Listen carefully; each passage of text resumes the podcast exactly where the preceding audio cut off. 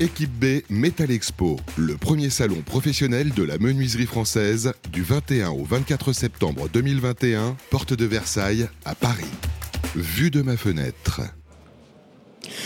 Bonjour, je m'appelle Frédéric Tadei, je suis le directeur du magazine Vert et Protection. Bienvenue à Vue de ma fenêtre, une émission qui vous est proposée par Vert et Protection, justement notre magazine.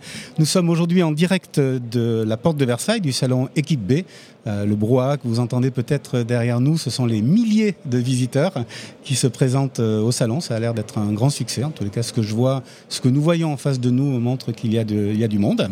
Alors aujourd'hui, de notre fenêtre, euh, au cœur du salon qui, en est, lui est en grande partie consacré, nous allons nous, pencher sur un sujet d'actualité qui parle à tout le monde, j'imagine, c'est-à-dire la hausse des matières premières et des produits de construction. Alors l'idée de cette émission, bien évidemment, c'est pas de vous dire ce qu'est cette hausse et à quoi elle est due. Le, sujet a été abordé maintes et maintes fois sur, sur toutes les radios, les médias, mais plutôt d'en tirer une analyse, euh, des leçons et pourquoi pas des recettes pour de futures crises similaires. Alors pour en débattre autour de cette table, j'ai le plaisir euh, d'accueillir aujourd'hui Angélique Longeret, directrice générale de Somfy France. Bonjour Angélique. Bonjour Frédéric. Jocelyn Fering, président de VK France. Bonjour Jos. Bonjour Frédéric, bonjour à tous. Thierry Luce, qui est président du groupe Laurillard. Bonjour Thierry. Bonjour Frédéric. Et Christophe Vergniaud, qui est directeur général de Rio Glace. Bonjour Christophe. Bonjour Frédéric. Alors, nous allons dans un premier temps évoquer avec chacun d'entre vous les, effets, les, les impacts qu'ont eu ces hausses de, matières premières et matériaux de construction sur vos activités respectives. On va commencer par euh, vous, Angélique Longeret.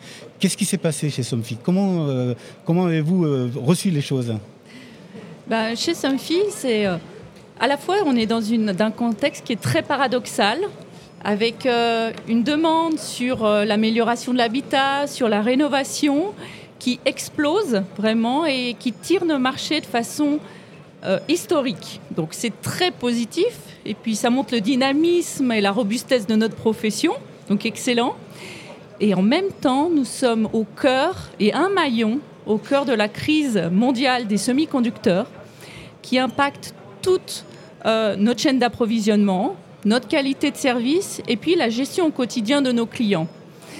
Donc euh, voilà, au cœur et un maillon, au cœur d'une chaîne qui est mondiale, qui est globale, et euh, être plus proche de nos clients, là, c'est le plus important actuellement. J'imagine bien. Jocelyn Fering chez VK dans le PVC, c'est un peu la même chose pour vous? Ça a été un peu la même chose? pas, pas, tout à fait. Donc Jocelyn Fering, je suis président pour euh, VK pour la région France, euh, Portugal, euh, Espagne et trois quarts du continent africain. Et nous sommes concepteurs de fenêtres PVC. Nous les, les profilés pour avec des quantités assez importantes. Nous produisons environ 500 millions de mètres de profilés de tours de fenêtres par an et sommes leader mondial du métier. Alors, la première chose que je voulais dire, c'est que je rends un hommage absolument appuyé à, nos équipes parce que la gestion de la période du Covid a été extrêmement compliquée. Le redémarrage a été compliqué, l'explosion des commandes a été extrêmement compliquée. Donc, avant de parler de hausse, il faut parler de euh, de comment est-ce qu'on a géré cette sortie des ah, crises. Justement, ce sera, ce sera, le cas de ma question suivante. Ah Pardon. Donc, euh, forcément, l'effet qui se coule de, de, du manque de matière a été euh, l'évolution euh, très forte des, euh, des, des, prix que nous avons euh, bien sûr été obligés de répercuter, même si c'est que très partiel à nos, à nos clients. nous, verrons la, la, gestion de chacun d'entre vous. Ce qui, ce qui m'importait pour démarrer l'émission, c'est que vous m'indiquiez comment vous aviez été, si vous avez été impacté, comment vous l'avez été. Thierry Luce, comment ça s'est passé chez Laurillard alors chez Laurillard, donc euh, je suis le président du groupe Laurillard. Euh, Laurillard, c'est une société euh, familiale qui aujourd'hui est composée d'un peu plus de 1000 salariés. On réalise 200 millions d'euros de chiffre d'affaires. on est à la fois des entrepreneurs et, des industriels pour distribuer nos menuiseries. On fait à peu près 300 euh, 000 euh, menuiseries par an. On est multimatériaux, donc forcément on est impacté euh, par pas mal de, de, nos, de nos partenaires. Et, je voulais, Joss, à, remercier ses équipes. Bien évidemment, je vais remercier les, celles du groupe Laurillard, mais je vais aussi remercier les partenaires qui sont autour de la table, puisque dans ces moments difficiles où la matière première, cette pénurie, c'est là que le terme partenariat prend toute son importance résilience, c'est souvent un terme qui peut être galvaudé. Ça n'a pas été le cas. On retrouve vraiment nos vrais partenaires qui, dans les moments compliqués et difficiles, nous ont accompagnés, ont essayé de trouver les meilleures solutions pour que nous, de notre côté, on essaie de satisfaire aussi nos clients. Mais quelque part, on subit aussi, et ça crée un peu de, de désorganisation. On a aussi des clients qui nous sont fidèles, comprennent nos problématiques, les acceptent plus ou moins bien, mais les acceptent quand même. Et je tenais aussi à les remercier euh, devant ce micro. Justement, tout, tout l'intérêt de cette émission, c'était d'avoir un, panel euh, avec un spectre très large d'activités. Il y a des fournisseurs, des clients, des clients qui eux-mêmes des clients. Donc c'est intéressant. Du, côté du, verre euh, chez Rio Glass, comment, ça s'est passé, Christophe Vergniaud? Alors Christophe Vergniaud, je suis directeur général euh, depuis euh, un an de Rio Glass. Euh, Rio Glass, c'est une société familiale qui a été fondée il y a 40 ans par, par, Pierre Rioux, donc qui, qui, est composé de 1000 personnes et qui réalise un, petit peu moins de 200 millions d'euros de chiffre d'affaires annuel. J'ouvre la parenthèse que mes, mes, confrères autour de cette table ont ouvert, à savoir le remerciement des équipes. je, fais la même chose chez Rio Glass parce que la, période de crise sanitaire a été compliquée, compliquée pour tout le monde. Euh, alors, euh, je, remercie mes fournisseurs aussi, mais mes clients aussi, qui, euh, qui ont su nous faire confiance et qui ont su nous aider à redémarrer et à redémarrer rapidement. chez, chez Glass, comme partout, on a impacté, on, subit cette crise, on subit cette hausse de matière. On n'a pas, pas été moteur, on n'a pas forcément anticipé sur l'ensemble des matériaux et, nous sommes touchés sur, sur la totalité de la hausse. Alors Thierry Luce le disait très bien sur une fenêtre il y a énormément de composants, que ce soit du PVC, du bois, de l'aluminium et, le verre. Euh, bah, dans, la, dans, la, constitution d'un vitrage isolant, on retrouve aussi des produits pétroliers, on retrouve de l'aluminium, on retrouve également euh, euh, d'autres composants qui sont impactés par cette hausse. Donc de la même manière que, mes confrères autour de cette table, on est directement et fortement impacté. Normalement, les remerciements, c'est souvent à la fin de l'émission, donc tout le monde a remercié. Moi aussi, d'ailleurs, je veux remercier mes, mes, lecteurs et mes annonceurs qui ont été très fidèles à, notre, revue. Euh, alors, on a bien compris, vous avez été tous et fort logiquement impactés par cette hausse et cette pénurie de matières premières. On va voir concrètement comment, euh, dans chacune de, vos entreprises, vous avez géré cette situation. On va commencer par vous, Jocelyn Ferry chez VK. Comment avez-vous géré ça? Euh, alors, ce, n'était pas facile, bien sûr. évidemment, la première chose, c'était d'être flexible, d'essayer de, s'adapter à cette situation. Et, honnêtement, comme je l'ai dit tout à l'heure, je remercie mes équipes, mais vraiment parce qu'ils ont fait preuve de flexibilité, d'anticipation, de, de créativité. C'est bien les cas euh, des, des, salariés français qui ont cette particularité de se sortir des situations très compliquées et Dieu sait qu'on en a eu ces dernières années. Donc ensuite, il y a eu euh, le problème de, de l'approvisionnement de la matière. Donc là, euh, nous avons géré ça à niveau européen. Donc il y a eu effectivement dû à la à la, crise du Covid, un ralentissement de la production pétrolière. Nous, notre matière première à la base, pour en gros 43%, c'est le, le, pétrole, le reste étant euh, des dérivés de, de sel de, mer. Mais sur la partie pétrolière, c'est extrêmement compliqué. C'est dû forcément au Covid. Si vous avez euh, un arrêt de, de l'activité automobile, vous ne produisez plus de pétrole, vous n'avez plus de pétrole, vous ne produisez pas non plus de produits annexes qui est les matières plastiques. Donc en gros, euh, on a vécu une période où, euh, où on n'avait pas accès à la matière, ou très difficilement accès à cette matière-là. Alors qu'est-ce qu'on a fait? D'abord, VK a une particularité d'être très actif dans le recyclage. Ça veut dire on, fait vraiment de la promotion de la euh, récupération de menuiserie PVC en fin de vie, de la réutilisation de la matière première dans nos outils d'extrusion. Et ça, ça nous donne un matelas de sécurité d'accès à la matière qui est peut-être un peu atypique pour VK. Euh, ensuite, nous avons aussi, de par la taille du groupe, euh, forcément un, poids assez important auprès de nos fournisseurs, euh, ce qui fait que je suis ravi de, pouvoir dire ça. Nous n'avons jamais mis aucun client en défaut de livraison, ni subi des, subir des, des, retards de livraison à nos clients, ni sur les produits blancs, ni sur les produits plaxés. Et c'est vraiment lié à l'organisation à l'intérieur du groupe et aussi lié à cette activité liées au recyclage. N'empêche que nous avons subi forcément les hausses de la matière, parce qu'aujourd'hui, en gros, euh, pour 100% de, de, de profilés PVC de commandés, il n'y a que 80% disponibles, donc forcément, il faut se battre pour ça, et ça, c'est une autre histoire. Nous aborderons l'aspect prix euh, un petit peu plus tard. Euh, Angélique Langeret, comment ça s'est passé chez Somfy? Comment avez-vous géré cette crise Est-ce qu'on peut parler d'une crise d'ailleurs? Oui, tout à fait. C'est voilà, c'est une crise qui a été euh, qui nous a mis dans une situation chaotique, euh, non préparée, soudaine. Donc, euh, bien sûr, toutes les équipes Somfy ont été mobilisées et c'est pas que la supply chain, c'est les équipes développement, c'est les équipes vente, R&D, et on a travaillé plusieurs axes en parallèle.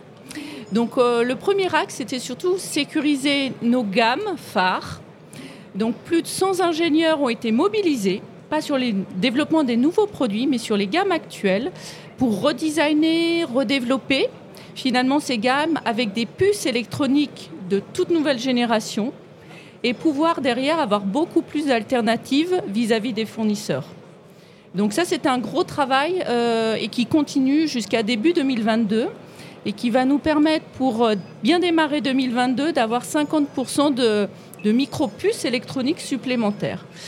Il y a un deuxième axe qui est euh, le travail avec euh, le top 50 des fournisseurs euh, électroniques mondiaux, hein, parce que là on est vraiment à un niveau mondial, pour travailler avec eux à beaucoup plus anticiper. Donc là, par exemple, à fin juin, on a confirmé l'ensemble de nos besoins sur toute l'année 2022 en ferme et la vision 2023. Donc vraiment l'anticipation au maximum pour prévoir l'avenir. Et le troisième axe, c'est euh, prévoir très en amont les capacités de production. Donc aujourd'hui, ce n'est pas un problème de capacité de production, mais comme on sait que la demande explose et que le dynamisme de nos marchés, il est là aussi pour 2022, mhm. donc c'est d'investir sur des lignes de production.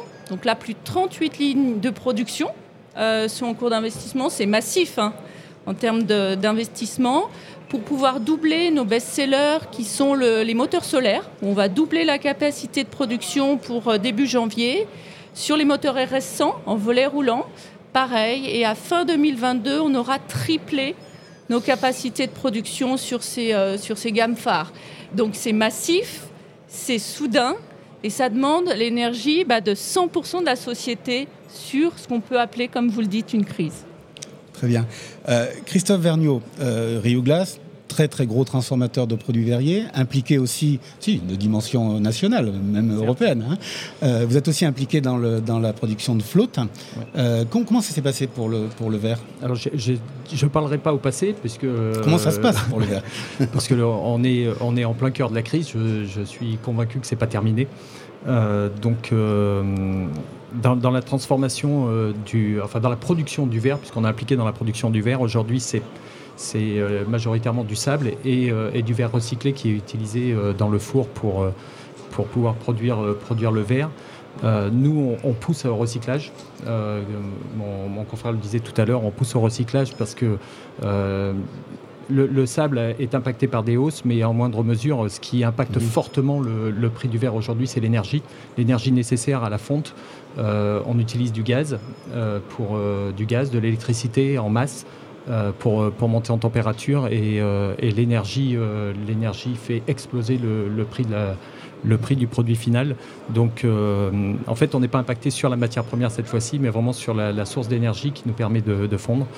On a, L'énergie est une sorte de matière première quelque part. Hein. Quelque, part, oui. Alors je ne sais pas, euh, je sais pas d'où, vient le gaz et jusqu'où il va aller, mais bon, on, le voit déjà sur le particulier. Euh, tous les jours, euh, tous les jours dans le, en ouvrant les, informations, on parle du prix du gaz, on parle du prix de l'électricité. Donc c'est pour ça que je, vous parle au présent parce qu'on ne sait pas, on sait pas jusqu'où ça ira et, et aujourd'hui ça porte ça pèse très très lourd dans le, dans le prix du verre. Mhm. Ensuite, on a, on a 14 usines de transformation de verre plat réparties sur le territoire. Vous le rappeliez. Euh, on travaille sur, sur différentes choses. La première chose, c'est notre stock. Euh, on ne sait jamais, c'est une forme de spéculation, on ne sait jamais si on doit stocker, euh, ne pas stocker, si c'est le bon moment, le mauvais moment, puisqu'on ne sait pas jusqu'où ça va monter.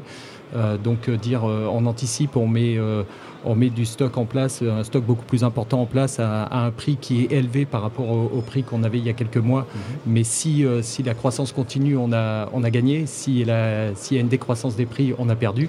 Donc ça reste une forme de spéculation. Donc on n'a pas, on pas favorisé la, mise en stock des produits puisqu'on n'a pas suffisamment de visibilité et de certitude. On a travaillé sur, sur les pertes, beaucoup sur les pertes, l'amélioration de la qualité, les pertes matières premières, la réutilisation des chutes. Donc pour éviter, éviter d'avoir à jeter un nombre important de, de, verre et avoir à, les, vendre et utiliser pour, sur le marché. On n'a pas, pas subi, nous, effectivement, comme, comme mon confrère, on n'a pas, pas pané nos clients. Euh, on a anticipé les besoins, on a répondu au plus juste, euh, par moments difficile, difficilement. Et puis, euh, quand on parle de, pénurie matière, en fait, il y, a deux phénomènes. Hein. Il y, a, un, la hausse des matières premières, qui n'est pas liée à une pénurie, qui est liée à d'autres phénomènes on a parlé des phénomènes économiques, des phénomènes de surstockage de peut-être de la Chine, peut-être des États-Unis. Donc là, on est vraiment sur, euh, sur euh, le, premier phénomène qui est un phénomène de hausse de prix non lié à une pénurie. Et puis le deuxième, la pénurie. Donc nous, on l'a connu dans le verre sur le PVB qui était lié à des. Euh, le PVB, ça sert à fabriquer le verre feuilleté pour nos ça, auditeurs. C'est ça. Et, en fait, le, la plus grosse usine de fabrication de PVB qui est située au Texas est tombée en panne s'est arrêté, euh, arrêté euh, en début d'été et, a généré une pénurie sur le marché, donc il flambait des prix. Donc là, on est sur des phénomènes différents, des phénomènes que l'on ne peut pas anticiper, que l'on ne peut pas voir, que l'on subit, que l'on subit fortement. Et puis euh, le, dernier point sur lequel nous on travaille et puis et on continue de, de manière journalière, c'est le sourcing parce que, euh, bah, parce que certains composants entrant dans la fabrication du vitrage isolant sont monofournisseurs et, euh, et là on, vit des, euh, c'est extrêmement dangereux puisque c'est une dépendance. on est on est dépendant de notre fournisseur donc on travaille le sourcing, on, le travaille aujourd'hui en interne. nos produits sont sécalisés donc bah, l'ensemble des produits que l'on trouve sur le marché aujourd'hui et en local puisqu'on cherche toujours à, à travailler local. notre production, notre transformation est 100% française. On cherche à travailler local, mais ce sourcing là euh, on, va le travailler aussi avec le CECAL pour avoir des, plus, de produits, euh, plus de produits validés. Très bien. Thierry Luce, vous, vous fabriquez des, menuiseries, vous êtes un industriel de la menuiserie, tout matériaux. Euh, donc vous avez une, vision à 360 sur tous les matériaux en tant qu'utilisateur, puis vous avez des, n'êtes pas loin du client final. comment, comment ça s'est passé dans le, au sein du groupe L'Oréal? Alors, tout à l'heure, j'entendais que vous parliez du mot crise. Sincèrement, la crise, c'est quand on n'a pas de commande. Là, on a beaucoup, quand on en a trop. beaucoup de commandes. Oui, mais quand on en a trop, euh, on s'adapte. Alors, je vous disais tout à l'heure que le groupe L'Oréal, on était avant tout des entrepreneurs. Et un entrepreneur, il s'adapte. Il s'adapte à la situation. On vit euh, une nouvelle période exceptionnelle. L'année dernière, on en a connu une autre, qui était pour moi plus compliquée que celle d'aujourd'hui. Donc, euh, ben, on s'adapte. Donc, c'est comme un chantier. on a prévu de faire quelque chose sur le chantier. Quand on arrive sur le chantier, ben, il manque des choses et puis c'est compliqué. Donc, euh, oui, ça permet de rebondir, ça permet aussi de trouver euh, d'autres solutions. Cette crise de matières premières, en fonction, nous, comme vous l'avez dit, euh, Frédéric, on est multimatériaux, donc le PVC, le PVC, on n'a pas manqué de matière, mais on, subit des hausses importantes, malheureusement qu'on est obligé de répercuter à nos clients sur le marché. Et ça, c'est jamais très bien parce qu'on est dans une période inflationniste et à un moment donné, cette bulle inflationniste, elle risque de s'arrêter. Hein. Le, consommateur, euh, il y a toujours un niveau de prix acceptable pour lui. Euh, l'aluminium, c'est la même chose. Tous les indices et tous les indicateurs euh, que sont, comme le PVC et l'aluminium, sont sont à la hausse. Nous, il y a un matériau, par contre, qui est un peu différent des autres, c'est le bois parce que autant il y a des indices qu'on peut suivre et qu'on peut anticiper et on doit être dans l'action et pas dans la réaction, donc pas attendre que ça monte encore. On, essaie d'anticiper au niveau de nos stocks, au niveau de nos achats. Mais le bois, euh, le bois, c'est l'offre et la demande. Donc, le il n'y a pas d'indice de la forêt vosgienne, ça n'existe pas. Voilà, il n'y a aucun indice. Vous arrivez sur le port, il y a, y a, du bois à acheter en fonction des essences de bois, de la provenance. C'est à prendre ou à laisser. Et on a des essences de bois qui euh, ont connu ces derniers mois des augmentations de plus de 50%. Donc forcément, ça, ça a un impact euh, très important sur euh, nos, clients, euh, mais nos marchés et surtout, et surtout nos marges. Par contre, ça nous oblige aussi à, être inventif, à essayer de trouver d'autres solutions. moi, je suis pas un expert bois, hein, Frédéric, vous me connaissez, je suis plutôt de l'aluminium. Hein. J'ai passé 24 ans sur ce matériau. Le bois, j'apprends encore tous les jours. Et je vois de nouvelles essences de bois qu'on commence à travailler, qu'on ne travaillait pas, qu'on n'a jamais travaillé chez Lorillard, pour remplacer des produits comme le mélèze, hein, des produits qui viennent des pays de l'Est et qu'on a du mal à voir aujourd'hui euh, en volumétrie et, en quantité, sont des produits euh, très euh, fibreux qui permettent d'avoir des coefficients thermiques très intéressants pour les menuiseries bois. Ben, on le remplace par des eucalyptus red grandis qui sont euh, des essences qu'on est en train de travailler avec le CTBA pour euh, que ces essences, on puisse euh, bien évidemment certifier hein, la qualité de, nos produits, comme on le fait à chaque fois. Et donc on se réinvente, on se réinvente, on essaie de trouver des solutions. C'est le rôle de tout entrepreneur, c'est le rôle d'un président de, pousser ses équipes à, imaginer et à trouver des solutions. Ou de, du, on parlait du sourcing tout à l'heure, eh ben c'est des nouveaux sourcings, des nouveaux, des nouveaux produits qu'on présentera à nos clients pour essayer de substituer au manque euh, du matériau de base qu'on a l'habitude de travailler. si, j'ai bien compris, les, mots-clés qui sont les, vôtres, c'est euh, inventer et euh, s'adapter. vous avez évoqué la, partie facture, on va parler un peu gros sous. comment ça se passe? Est-ce que vous avez le sentiment que vos clients respectifs, et même les clients de vos clients ou les clients des clients de vos clients euh, acceptent aujourd'hui euh, euh, de cette répercussion, de cette, hausse des prix. J'ai été très surpris, la CAPEB a, sorti une étude la semaine dernière. Alors, la CAPEB sont les artisans, ce ne sont pas forcément tous vos clients, mais il n'y en avait que 24% d'entre eux qui répercutaient sur leur, leur client final la hausse que leur imposaient leurs fournisseurs. comment ça s'est passé pour Somfy, Angélique Vous avez le sentiment que, vos, clients acceptent aujourd'hui de payer plus cher, ils comprennent?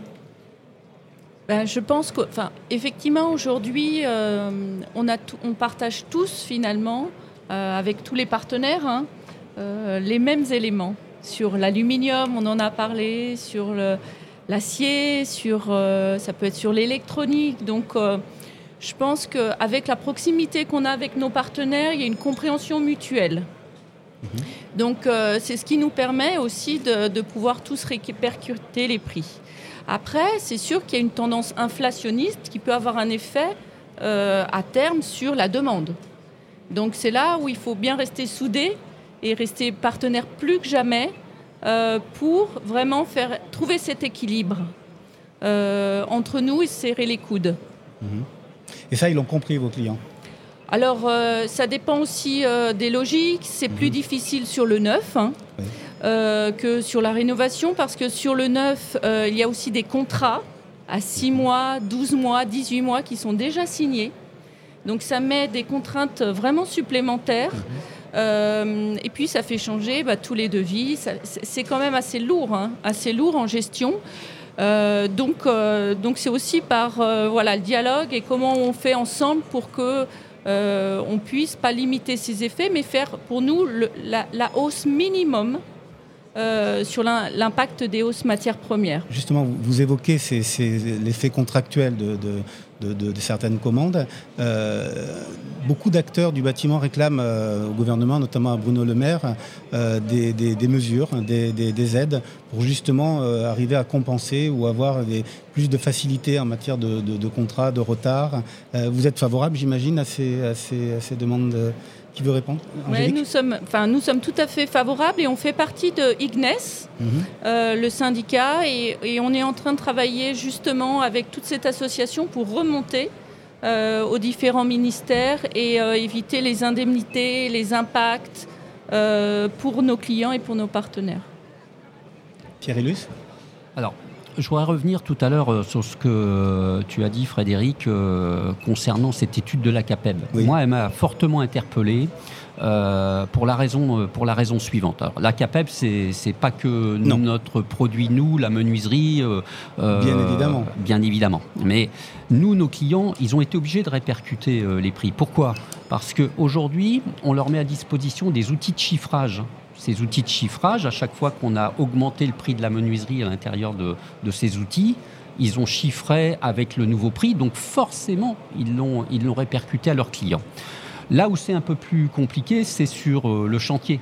Et là, nous, euh, forcément, je, je, répète toujours, euh, l'ADN de ce groupe Lauriard, c'est entrepreneur, où aujourd'hui, je suis en train de poser des chantiers que j'ai chiffrés fin 2018, que j'ai traités en 2019 que j'aurais dû faire en 2020, cause Covid, ces chantiers-là n'ont pas été faits, et que je suis en train de faire maintenant. Et, donc là, bien évidemment, euh, les situations, on parlait du bois tout à l'heure, euh, ou les augmentations qu'on a pu euh, avoir de nos partenaires et qui nous ont pourtant suivis, que je remercie encore, ben, quelque part, ça a un impact assez violent. Donc ça donne lieu à des discussions pas faciles, parce que demander de réactualiser des prix, les indices du bâtiment ne sont pas à la hauteur des réactualisations quand on prend 50% sur un matériau qui représente 50% du prix de celui-ci c'est pas possible. Donc on a, euh, on a des, des, échanges, euh, des fois des parties de bras de fer. Ça se termine généralement euh, tout le temps bien parce qu'il faut que le chantier il avance et qu'il se fasse et qu'à un moment donné, si le partenaire que j'ai en face de moi, client, n'accepte pas, ben, je vais plutôt privilégier celui qui va accepter de revaloriser un petit peu le prix. J'ai pas le choix, c'est comme ça.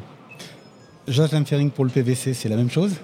Oui, la première chose à faire, c'est être extrêmement pédagogue et expliquer à nos clients euh, les phénomènes de l'économie mondiale, les tensions sur la matière, les origines de tout ça, les perspectives, l'incertitude que nous vivons même à notre niveau quand on est un consommateur très important, euh, et, expliquer une chose qui est très particulière dans notre métier, nous avons peu de main-d'œuvre, c'est très automatisé, c'est-à-dire pour ça aussi qu'on résiste à notre métier encore contre les phénomènes de délocalisation.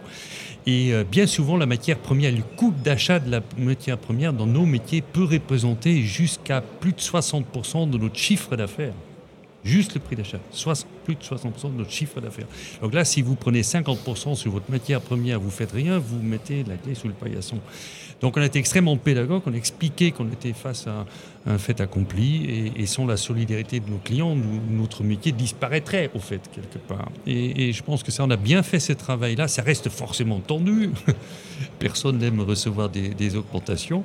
Euh, et il y a autre chose qui est très, qui est très euh, dérangeant, c'est euh, c'est qu'en fait le, le, coût matière évolue tous les mois, tous les mois, tous les mois. Généralement, c'est le 25 du mois ce qu'on va payer le premier du mois suivant. Donc ça, c'est extrêmement compliqué. Mais généralement, on a une compréhension qu'on n'a pas toujours eu par le passé. le, gros, le gros sujet quand même, c'est euh, cette manque de, visibilité qui perturbe, euh, je pense aussi jusqu'à l'économie en général d'ailleurs. Est-ce qu'on va assister à un, ralentissement de l'économie parce qu'inflation, parce qu'aussi des délais extrêmement longs? euh, l'absence de disponibilité, ça c'est un vrai sujet. Naviguer à vue un peu. Pour, pour le verre, euh, comment ça se passe chez Rio Glass Vos clients, ils ont été, ils ont été euh, compréhensifs, ils ont accepté euh Comprennent, oui. Oui, oui bon, ils râlent pour la forme, c'est normal. alors, alors, sur notre matériau, je, Thierry Luce tout à l'heure parlait du, bois qui n'avait pas de cours. Le verre n'a pas de cours non plus. C'est-à-dire qu'on est sur un marché offre et demande également. donc c'est plus difficile de se repérer dans, ce marché-là, de suivre un indice, de, de, suivre une évolution du prix euh, puisque l'absence de cours euh, laisse libre cours, si je peux utiliser deux fois le mot, euh, laisse, libre cours finalement à, peut-être des interprétations ou à se dire pourquoi, pourquoi ce matériau augmente. Mais la compréhension, il n'y a, eu aucun problème de compréhension. on est sur une dynamique nationale, voire, voire même internationale, de hausse des matières. Donc euh, l'information, elle est disponible, euh, elle est accessible à tout le monde. Euh, je pense que personne ne, passe à côté et, n'ignore aujourd'hui le, fait que les matières premières ont augmenté. Donc en termes de compréhension, il n'y a pas de problème. Ensuite, en termes d'acceptation, ah, plus ou moins plus ou moins bien accepté mais dans tous les cas et, et, Thierry le disait tout à l'heure quand on est autour de la table il y a quelquefois des discussions un peu âpres quelquefois un peu dures à la fin, on doit avancer. On doit avancer. Euh, nous, on doit avancer. Le client doit avancer. On, comprend la problématique du client. On l'aide. Euh, on, peut étaler euh, ces hausses et, prendre une partie de ces hausses pour nous. On sait très bien que c'est quelque part, on va, on va minimiser ou, mettre un peu en difficulté l'entreprise sur quelques mois, mais c'est pour des contrats beaucoup plus périns et beaucoup plus longs demain. On parlait de partenariat en début d'émission, donc c'est pour des partenariats beaucoup plus longs. Mais euh, globalement, on n'a pas le choix.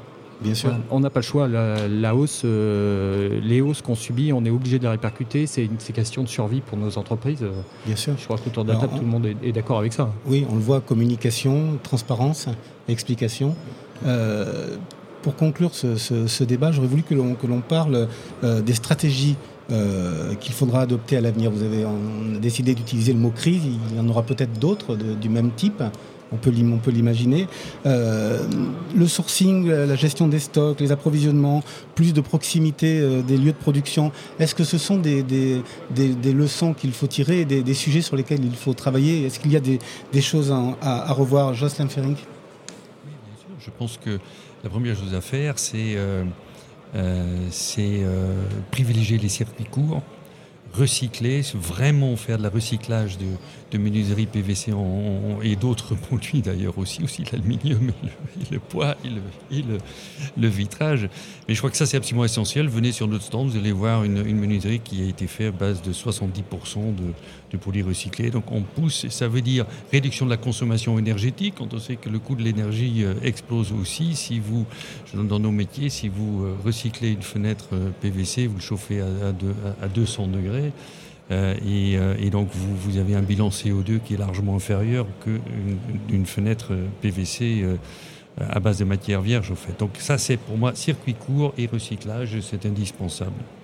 Angélique Longeret, circuit court. Tout à l'heure, vous avez parlé de la mondialisation des, matières premières, des cours. Vous avez la, capacité de mettre en place une stratégie d'approvisionnement, de, sourcing plus proche de vos lieux de production qu'actuellement? Oui, tout à fait. En fait, moi, je dirais les, les mots-clés, c'est dans ce contexte si incertain, mhm. c'est notre capacité à s'adapter chaque jour. Et en fait, les recettes qu'on avait il y a deux ans, c'est plus les bonnes aujourd'hui. Je ne sais pas si dans deux ans, ce sera encore les bonnes. Euh, donc, effectivement, on travaille énormément à avoir euh, un grand nombre de fournisseurs au plus proche mhm. de nos lieux de production euh, et ça c'est au niveau mondial, et effectivement de repenser aussi nos modèles de supply chain, d'industrie. Mhm. Et j'ai pas pu le faire au début, mais je souhaite vraiment sincèrement remercier tous nos clients et nos partenaires parce que nous sommes pleinement conscients que ça représente beaucoup de désagréments hein, pour eux, beaucoup de travail supplémentaire et puis des efforts de leurs collaborateurs. Hein, pour gérer tous ces impacts. Et euh, il y, a un travail qui est remarquable. Et donc c'est aussi euh, voilà, une grande confiance qu'on s'accorde, qu'on s'accorde ensemble. Et le quotidien, il n'est pas toujours, il pas facile. Hein. Et, euh, et je dirais, voilà, c'est se renouveler en permanence sur tous nos fondamentaux. Alors, se renouveler sur les fondamentaux, donc sur le sourcing. Euh, pour le verre, tout à l'heure, vous avez évoqué euh, euh, une panne ou une fermeture d'usine au Texas de PVB. Est-ce que pour fabriquer du verre feuilleté, aujourd'hui, Rio Glass en France, vous êtes obligé d'attendre que le Texas vous fournisse des, des, intercalaires? Alors, pas, des intercalaires, mais des, du, PVB, du, PVB, l'usine a redémarré au Texas et, et on a été obligé de d'utiliser d'autres sources d'approvisionnement pour, ne pas, pour ne pas arrêter nos lignes de production. Donc on, ne les a pas arrêtées. Euh, cette usine a pénalisé mais n'a pas arrêté. C'est un exemple, mais je parlais plus globalement sur le verre. Vous avez un flotte à, à Salaise en France, vous avez une proximité de, de, de livraison possible. Euh, oui, oui. Sur le, entre la production et la transformation, on, est, euh, on est flexible. On a, on a sourcé en local et, je pense que le sourcing en local sur l'ensemble des autres composants est aussi essentiel, comme, comme le disait, euh, comme on le disait autour de cette table. Euh, vous parliez d'adaptabilité tout à l'heure. Moi, je parlerai de flexibilité, euh, c'est-à-dire que nos entreprises doivent être flexibles, doivent être capables d'absorber des, chocs, euh, des augmentations, doivent être capables d'absorber des hausses de production, doivent être capables aussi d'absorber des baisses de production. C'est-à-dire demain, je, n'ose pas l'imaginer, mais je m'y prépare, à moins 20% sur, sur notre chiffre d'affaires dans un an. Eh ben, comment on le gère comment, comment on passe cette crise on l'a vu quand on, a, quand on a traversé la crise du Covid. On a, on on a été contraint d'être flexible, d'être rapidement euh, flexible et, de se remettre en question. Ça passe aussi par l'innovation, euh, c'est-à-dire que Vous parliez tout à l'heure d'innovation produit. L'innovation chez nous, c'est une part importante du travail des équipes chez Rio Glass. cette innovation nous permet de mettre sur le marché des produits, des produits à plus forte valeur ajoutée. Et aujourd'hui, quand un client final est impacté par le, prix d'une fenêtre, donc qui est composée de sa menuiserie et, de, son vitrage, eh bien quand si, on, si, on, pose, et une étude a été faite chez Rio il y a quelques années, quand on met le bon verre au bon endroit, euh, sur, une, sur une maison et qu'on équipe 100% des, euh, des, habitations en France, c'est deux centrales nucléaires qu'on économise. Donc euh, je pense que l'éducation, l'éducation, le mode de consommation fait partie aussi des, des, axes d'amélioration et, du futur. Donc ben, moi je, je, pousse à l'innovation et, et, je partage avec mes clients, Thierry autour de cette table fait partie de, mes clients et je partage avec mes clients les innovations et ce qu'on peut apporter au client final pour qu'il puisse à terme faire des économies. C'est-à-dire le prix est cher aujourd'hui, par contre le coût global sur une dizaine d'années, ben, il, retrouve, euh, il, retrouve de la, de la rentabilité par l'économie d'énergie. Alors le bon verre au bon endroit, la menuiserie aussi au bon endroit. Euh, Thierry Luce, chez, chez euh, est-ce que vous allez modifier vos, modes d'approvisionnement, votre sourcing à l'issue de, de, cette période un peu, un peu compliquée? Alors, euh, non, on ne va pas modifier euh, nos modes d'approvisionnement. Nos modes d'approvisionnement, euh, avec nos partenaires, ils sont bien ancrés, ça fonctionne, ça fonctionne bien, il n'y a pas de raison.